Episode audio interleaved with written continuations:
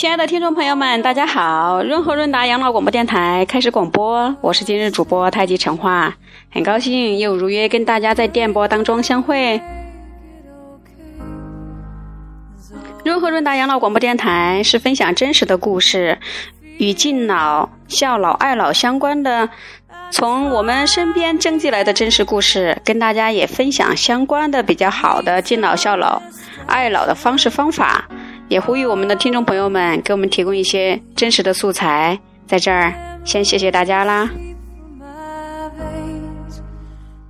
今天的真实的故事呢，也是我们的一个热心听众给我们分享的，在这儿先感谢我们这位热心听众。今今天的这个主题呢，是一位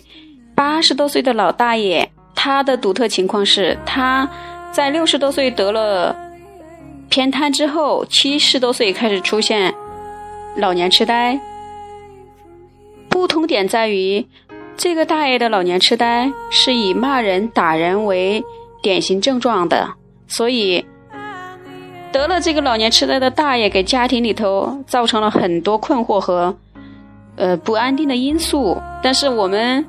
了解到，老人的儿女们，甚至包括他的孙子辈们，对这个老人都很爱护，一提到老人都是心疼。和不忍心，这样的一个大家庭里头，是什么原因形成了这样的一个家庭氛围呢？故事当中的老大爷七十多岁的时候呢，因为儿女晚辈都忙着上班，他有老大妈照顾他，住进了养老公寓几年时间。但是因为老大爷老是要骂人和打人，老年公寓迫不得已辞退了老大爷。所以呢，后来老大爷就跟老大妈又回到了家里头养老，直到今天，老大爷已经八十多岁了。这个故事是他的女儿在给老大爷买这个翻身床的时候分享给我们的一个热心听众的，我们热心听众又转告了我们。这个老大爷的儿女在讲到他的父亲的时候呢，都非常的心疼，特别不舍得老人遭这样的罪。八十多岁了，他自己狂躁、骂人、打人，其实他。也许并不一定太清楚，这个过程当中，大家不要忽略了，还有一个八十多岁的老大妈，那她又过着怎么样的日子呢？她也已经都八十多岁了。亲爱的听众朋友们，我们如果作为儿女晚辈，我们又怎么舍得呢？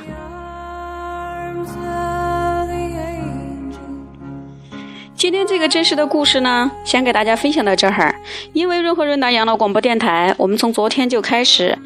跟大家分享到了，将来我们为了我们自己要承担的老龄化的一些负担，我们从今天开始就应该做一些储备。今天我们明确提出来，大家一除了要做金钱物质方面的一个储备库以外，还要做家庭文化氛围关爱的一个储蓄库。这两种储蓄库以后我们会慢慢的跟大家分享，也会具体的分解，甚至我们会。举行一些面对面的一些交流的一些探讨会，将来呢，如果您有好的这些建议和身边有比较好的案例呢，也欢迎您来作为主讲嘉宾，或者是特邀嘉宾来跟我们做分享，好吗？亲爱的听众朋友们，我们这个老龄化社会真的需要大家伸出手，奉献您的一份热心。今天的节目就到此为止，感谢大家，再见了，朋友们。